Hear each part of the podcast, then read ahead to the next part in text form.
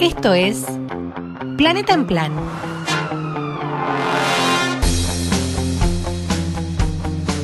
La columna ambiental de Javi Corcuera.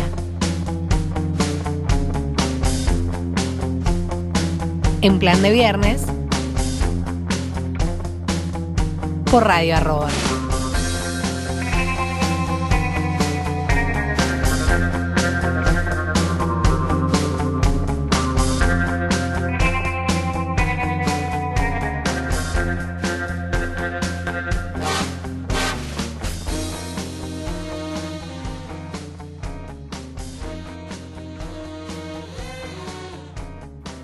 Están todos bien? Muy bien, Muy bien. La verdad, muy bien. Sa- ¿Sabes una cosa, Javi? Eh, Diga. me- encantó la temática y a todos en el equipo nos encantó la temática que nos propusiste para tratar hoy, sobre todo por la energía que hubo esta semana en la República Argentina y en el mundo. Cuando vos propusiste que hoy se iba a hablar de energías limpias, dije, suena aliviador escuchar. Esa claro. sola palabra me parece que aliviana. Es como un doble mensaje, ¿no? Energías limpias. Yo no lo estaba preparando de ese modo porque todavía no tengo la bola de cristal que me permite saber qué va a pasar en la semana en todo el planeta. Pero es cierto que puede haber mucha coincidencia con lo que decís. Bien. La Bueno. actual, la, la- la actual energía que maneja la Argentina depende demasiado del consumo de petróleo. Pero lo que está creciendo en la Argentina y en el mundo son las renovables. En primer lugar, hay que entender que son las que no dependen de recursos naturales y que hacemos, eh, eh, que hacemos desaparecer esos recursos cuando los utilizamos. Por ejemplo, carbón, petróleo, gas, que sacamos del subsuelo, no son renovables porque tardaron millones de años en formarse. No hay tiempo. Yo saco el petróleo y después tengo que esperar a que vuelvan a morirse un montón de dinosaurios y un montón de plantas para que la Tierra se comprima y con millones de años se forme el petróleo. Cuando las extraemos de un lugar no van a volver a aparecer. Esas son las no renovables. Ahora, hay grises y hay discusiones. Por ejemplo, están los que dicen que la energía nuclear, que se basa en extraer uranio, está bien, tal vez no sea renovable, pero es limpia, dicen algunos, porque al meter esas barras de uranio en nuestras centrales nucleares para generar energía, no emiten dióxido de carbono o no emiten gases de efecto invernadero en general. Yo no comparto, la verdad, esa defensa de la energía nuclear, porque produce residuos radiactivos que después no sabemos dónde poner.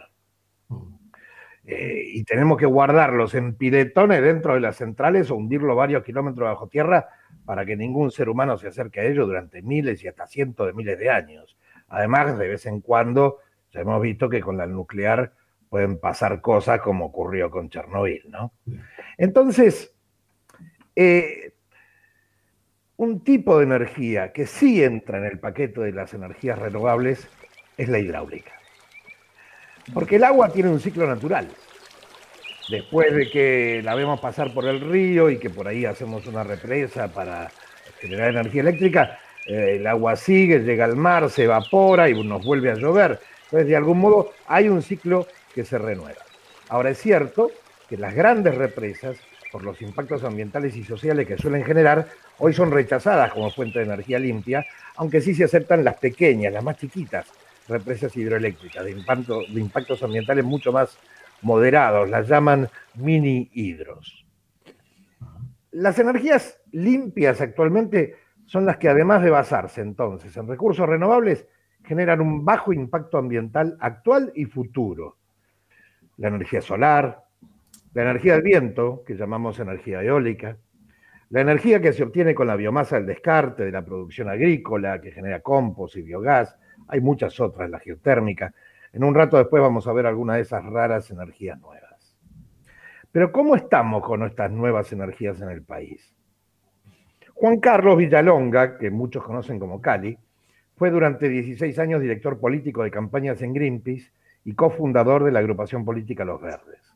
Después me sucedió como presidente de la Agencia de Protección Ambiental eh, de la Ciudad Autónoma de Buenos Aires y más tarde fue diputado nacional.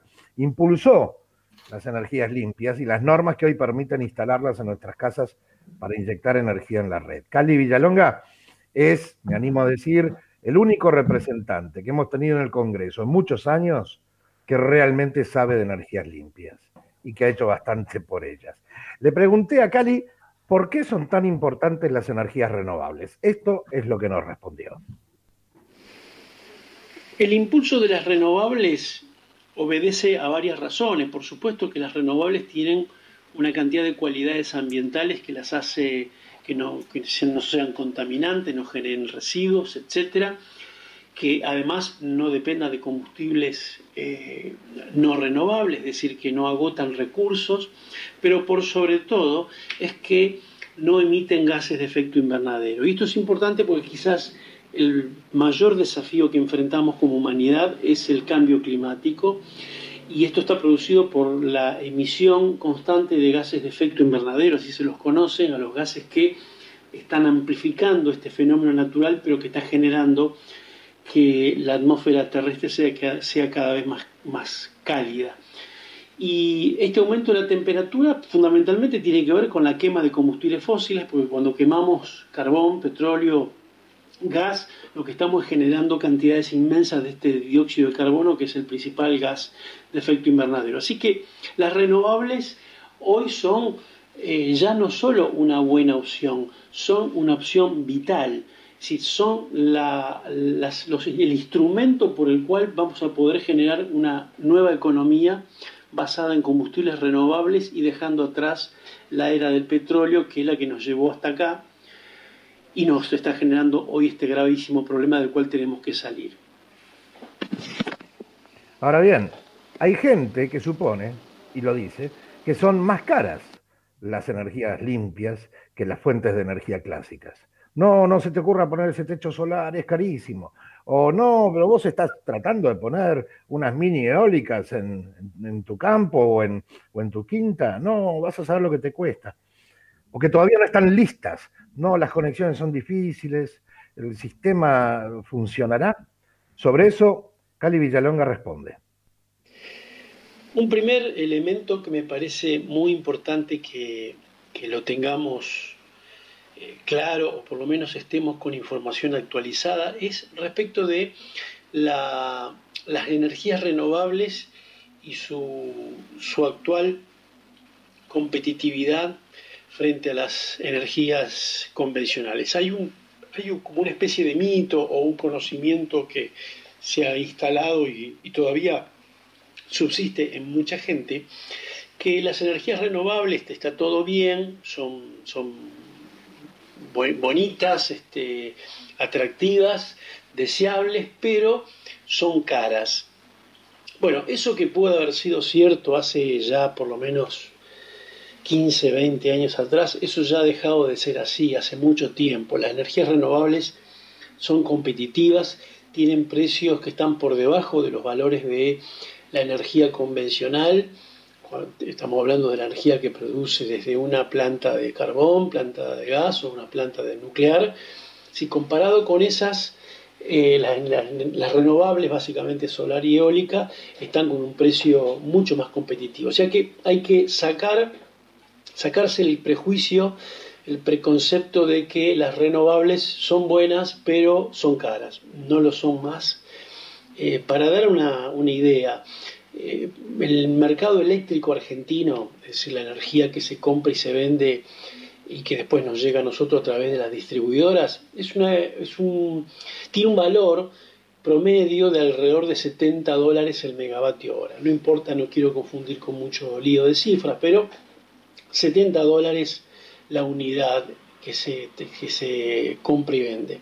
Bueno, los valores de las renovables de eólica y solar en Argentina están por debajo de eso, están por debajo del promedio de, las demás energías, están en 60, 50, 40.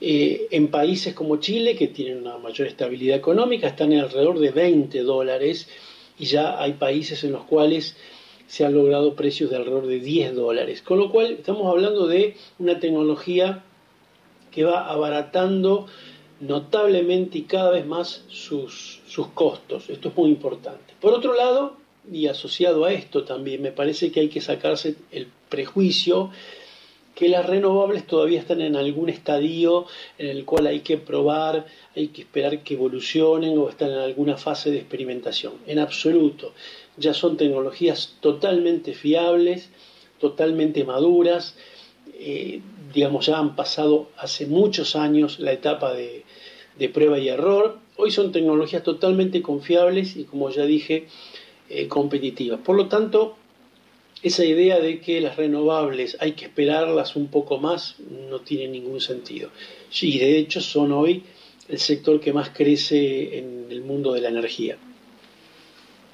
Imagínense si en nuestro país y en muchos otros no se estuviera poniendo tanta plata del Estado en subsidiar el petróleo, en facilitarle el precio al petróleo, en materia de renovables estaríamos en una explosión de energías limpias por todas partes, por la diferencia de precio. Lo que pasa es que se está bancando el precio del petróleo y eso lo está pagando el Estado, que no es un tercer señor raro. Nuestros impuestos están bancando el precio del petróleo. Por eso es importante ir preparándose para exigir que esto no, no siga existiendo siempre. Ahora, para terminar, le preguntamos a Cali, ¿de qué modo estamos yendo a convivir con las energías renovables? Bueno, esto con respecto a lo que decíamos antes, respecto de los precios, eh, tiene que ver con las energías renovables compitiendo con las grandes fuentes de energía en, en lo que es el mercado de la energía. Pero las energías renovables tienen muchísima flexibilidad y un, universo de aplicaciones realmente extraordinario. Y uno de los eh, segmentos, uno de los espacios de aplicación de las renovables se da en lo que se conoce como generación distribuida, es decir, las renovables ubicadas en los techos de los usuarios, es decir, las renovables eh, protagonizadas por los propios usuarios de la energía. ¿Eso qué significa? Que los usuarios comienzan a poder generar energía en sus propios domicilios, en sus propios establecimientos e intercambiar con la red no solo la energía que consumen, sino también los excedentes de aquello que pudo producir. Y de esa manera eh, uno se convierte en esto que se ha llamado prosumidor, no solo es un consumidor, sino que es un productor de energía también.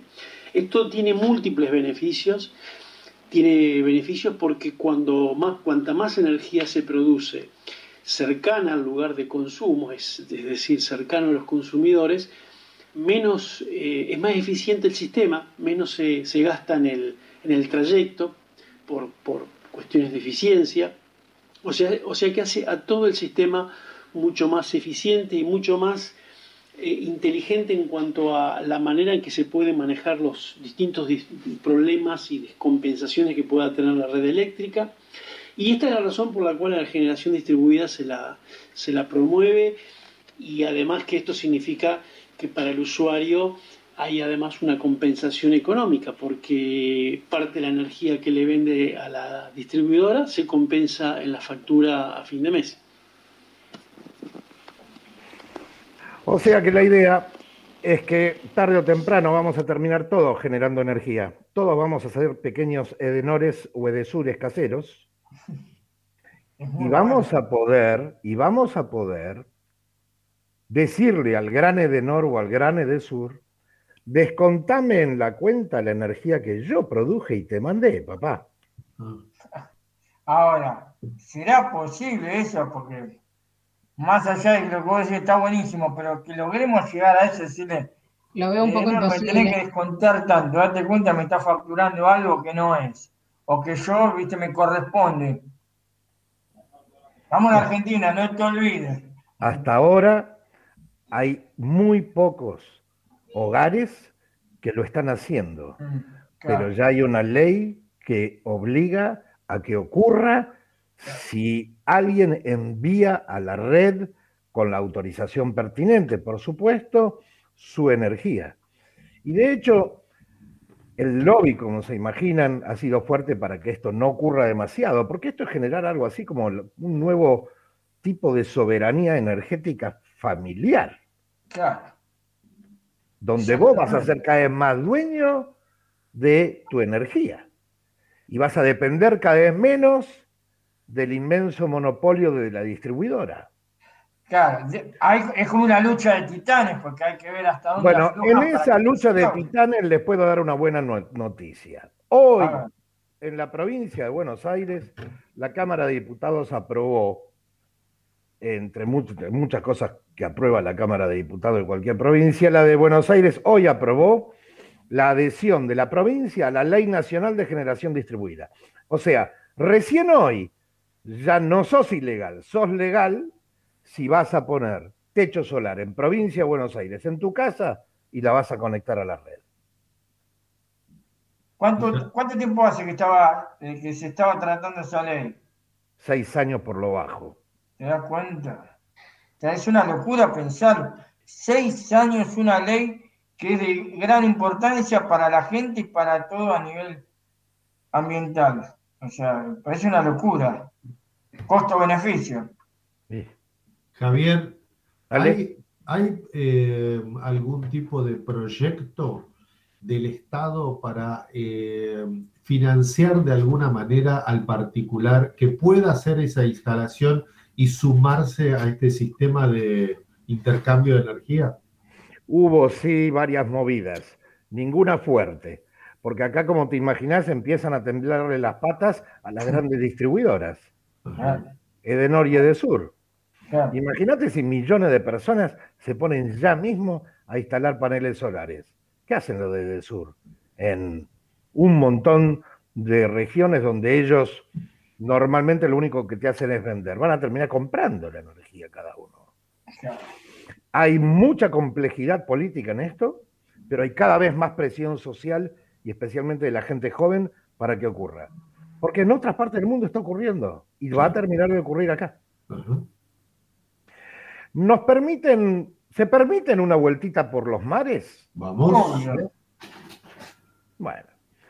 ¿Les parece bien entonces si nos vamos un rato al océano? Lo primero que quiero decirles es que se puede sacar energía de las corrientes oceánicas, de eh, las diferencias de salinidad que hay en el mar, de las diferencias de temperatura a diferentes profundidades marinas. Podés aprovechar la diferencia entre mareas para construir usinas mareomotrices. Hubo un proyecto grande para hacer esto en Península Valdés, pero era un proyecto jorobado. Tenía un impacto ambiental muy grande porque le cerraba potencialmente todo un área de reproducción a las ballenas. Mm. pero se puede hacer en tamaño pequeño en muchos lugares de nuestra enorme costa marina.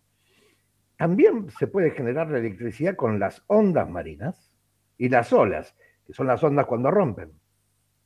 Vamos a ver ahora algunas nuevas formas de generar energía eléctrica que todavía están en fase experimental, pero que tal vez formen parte de nuestra realidad en los próximos años. La energía de las olas y las ondas tiene un nombre raro, se llama energía undimotriz. En este asunto de investigar las formas de aprovechar la energía de las ondas y las olas, los que llevan la delantera son los británicos. Eh, este, esta especie de gusano de metal que les estoy mostrando se, llama, se llama Pelamis. Es un proyecto escocés. Los escoceses están bastante avanzados con ese proyecto. consiste en juntar tubos grandes que van a medida que van flotando, se van articulando entre ellos y empiezan a seguir el movimiento de las olas o de las ondas, y al cambiar de posición cada segmento, ese cambio de posición permite generar el movimiento de rotores que son los que después generan la energía eléctrica. Pelamis es un proyecto audaz porque ocurre en medio del mar. Hay otros proyectos que también ocurren en el medio del mar, como unos irlandeses que hicieron un, proyecto también de, energía undimotriz para que se banquen los temporales en, Irlanda, en el mar de Irlanda, o los españoles que armaron también sus propios diseños para probar en el Mediterráneo. En, en, Italia también hay este tipo de proyectos. En Brasil hay uno que fue muy interesante, que lamentablemente no ha tenido un buen final. Eh, el, proyecto era muy piola. La central unimotriz no solamente se diseñó, sino que se instaló. Se instaló.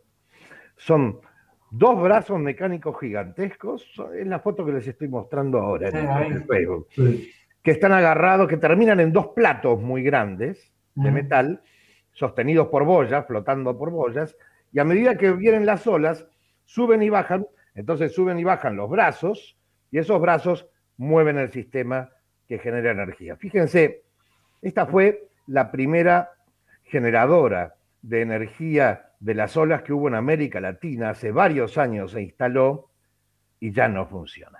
¿Qué pasó, Javier? Y pasó que los socios, que eran el Estado, la Universidad Federal de Río de Janeiro, una empresa belga, Tractebel, que es una empresa de energía, y el Estado de Ceará, donde está este, eh, este experimento en el, muelle del puerto de Pesem, no le devolvieron ni empezaron a devolver la inversión a Tractebel que había invertido para hacerlo todo.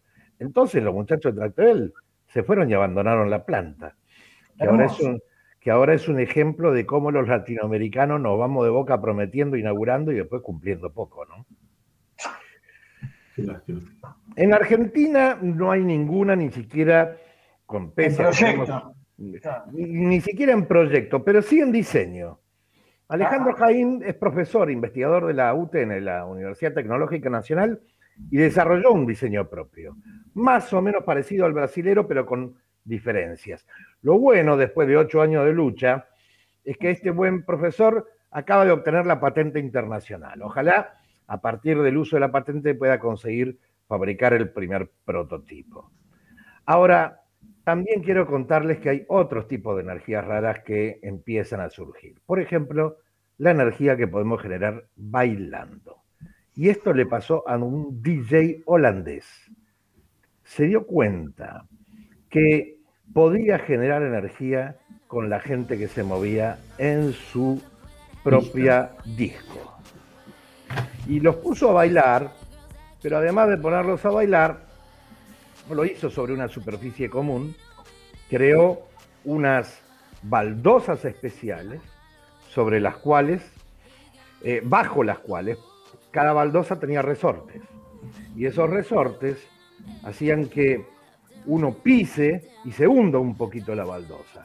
Al moverse, movía un misterioso efecto que se llama la energía piezoeléctrica, también es un nombre raro, que en realidad es una energía que ustedes seguro ahora me van a decir que alguna vez lo vieron. ¿Tiene 104 años esa energía?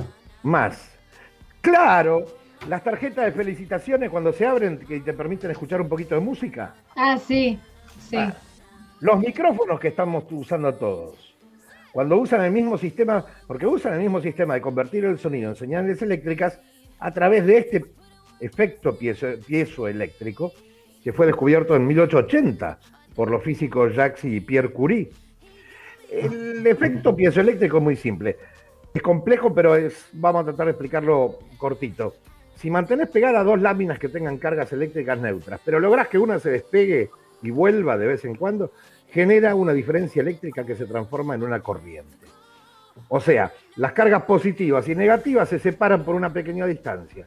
Esto funciona si pegás y dejás de pegar. Si apretás continuamente no funciona.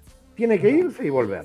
El DJ holandés logró que los movimientos en la pista de baile provoquen cambios de presión sobre las baldosas, que diseñó con un ingeniero amigo, poniendo estos resortes que mueven las láminas generadoras de energía.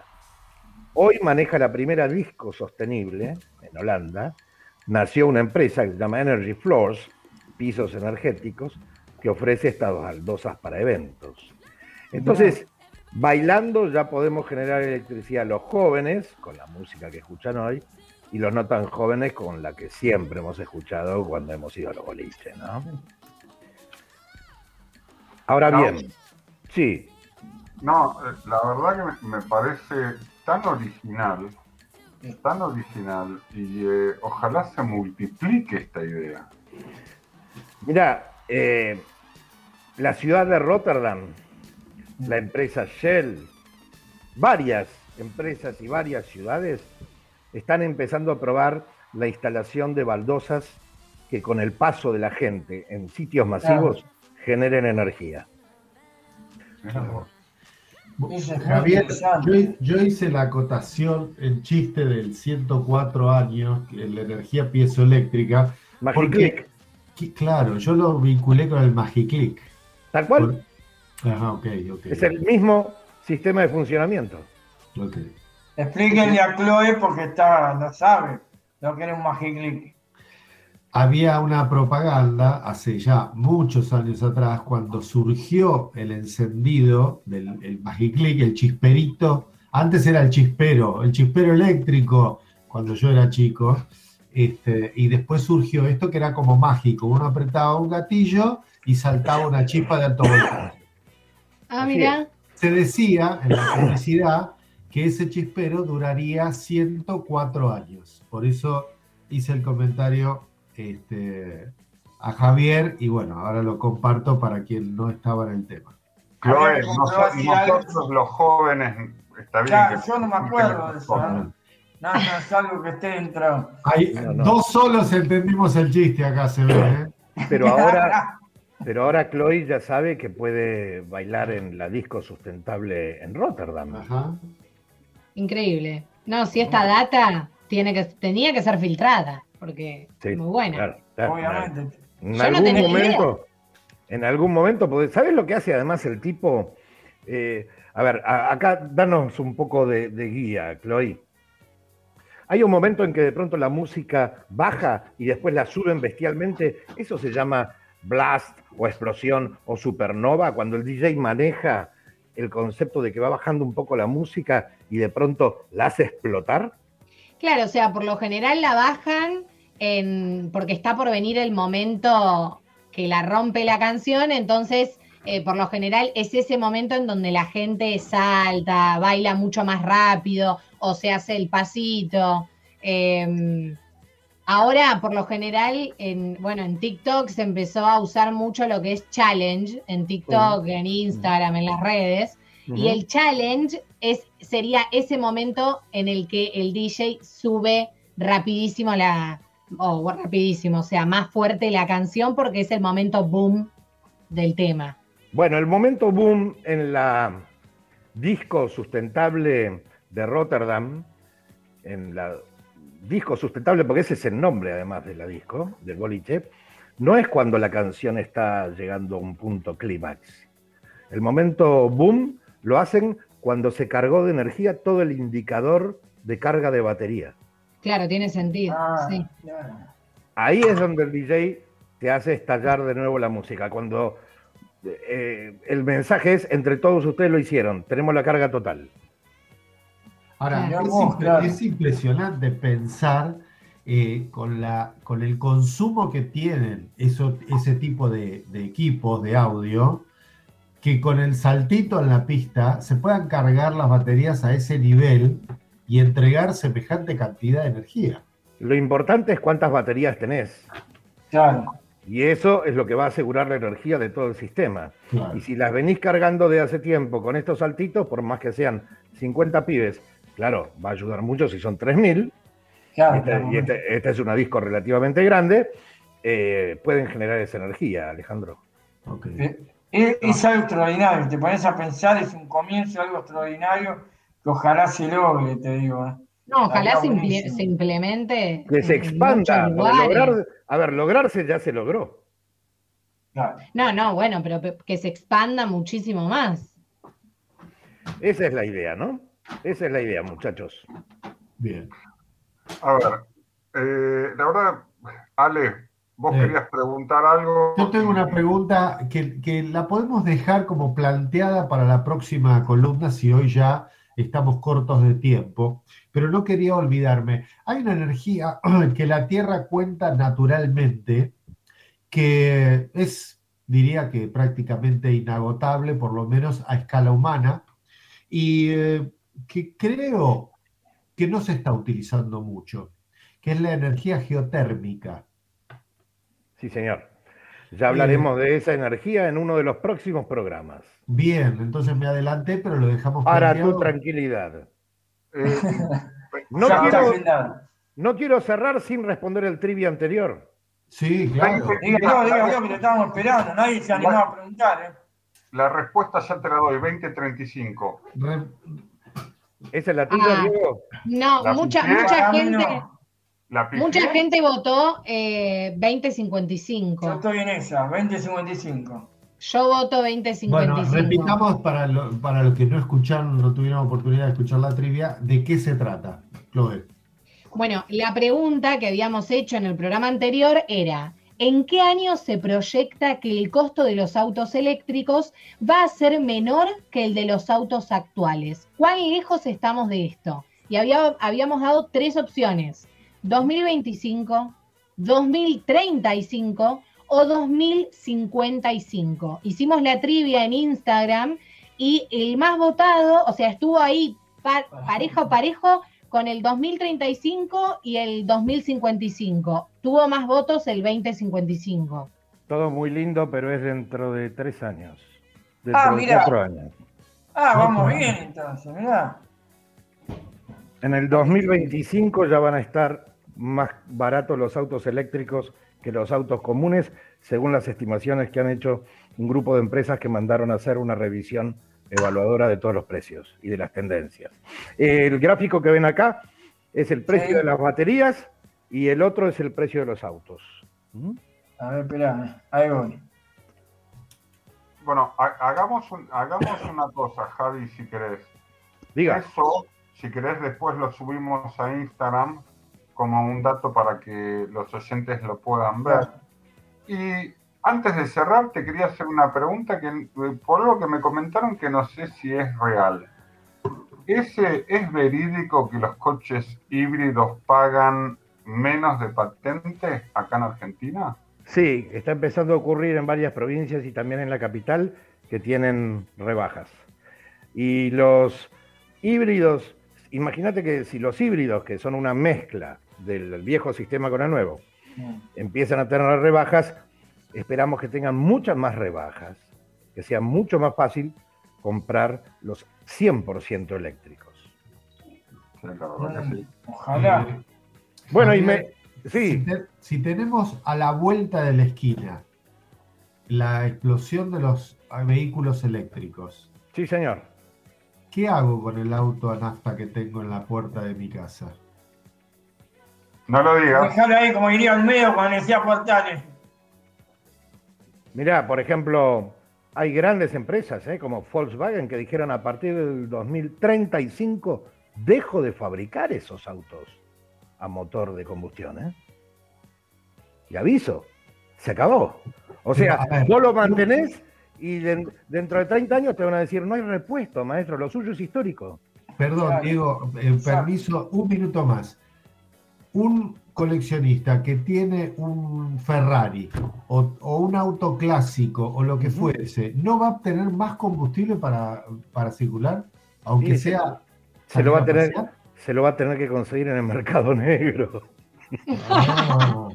Ay, ay, ay, como un cubo va por un mercado negro. No, no, veo una Ferrari, todavía no me imagino una Ferrari con pilas Everready, pero bueno, ya vendrá. Sí, Ferrari ya tiene sus modelos eléctricos. No te equivoques, ya saben que tienen que empezar a, producirlos y ya los tiene. Sí, les dejo la trivia de hoy. Una preguntita bien fácil. Bien fácil. Anoto.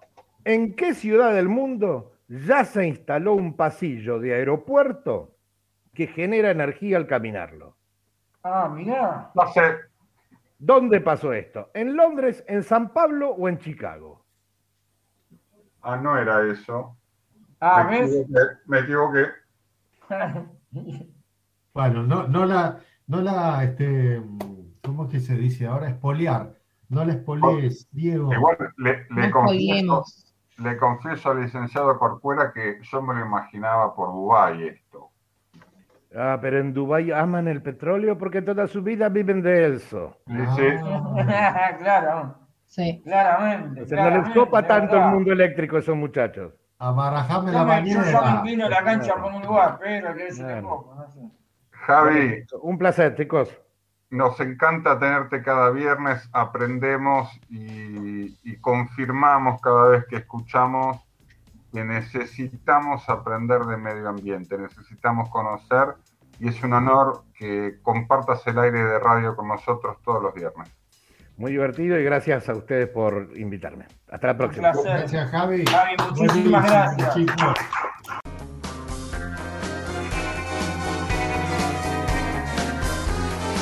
Esto fue Planeta en Plan, la columna ambiental de Javi Corcuera. en plan de viernes por Radio Arroba.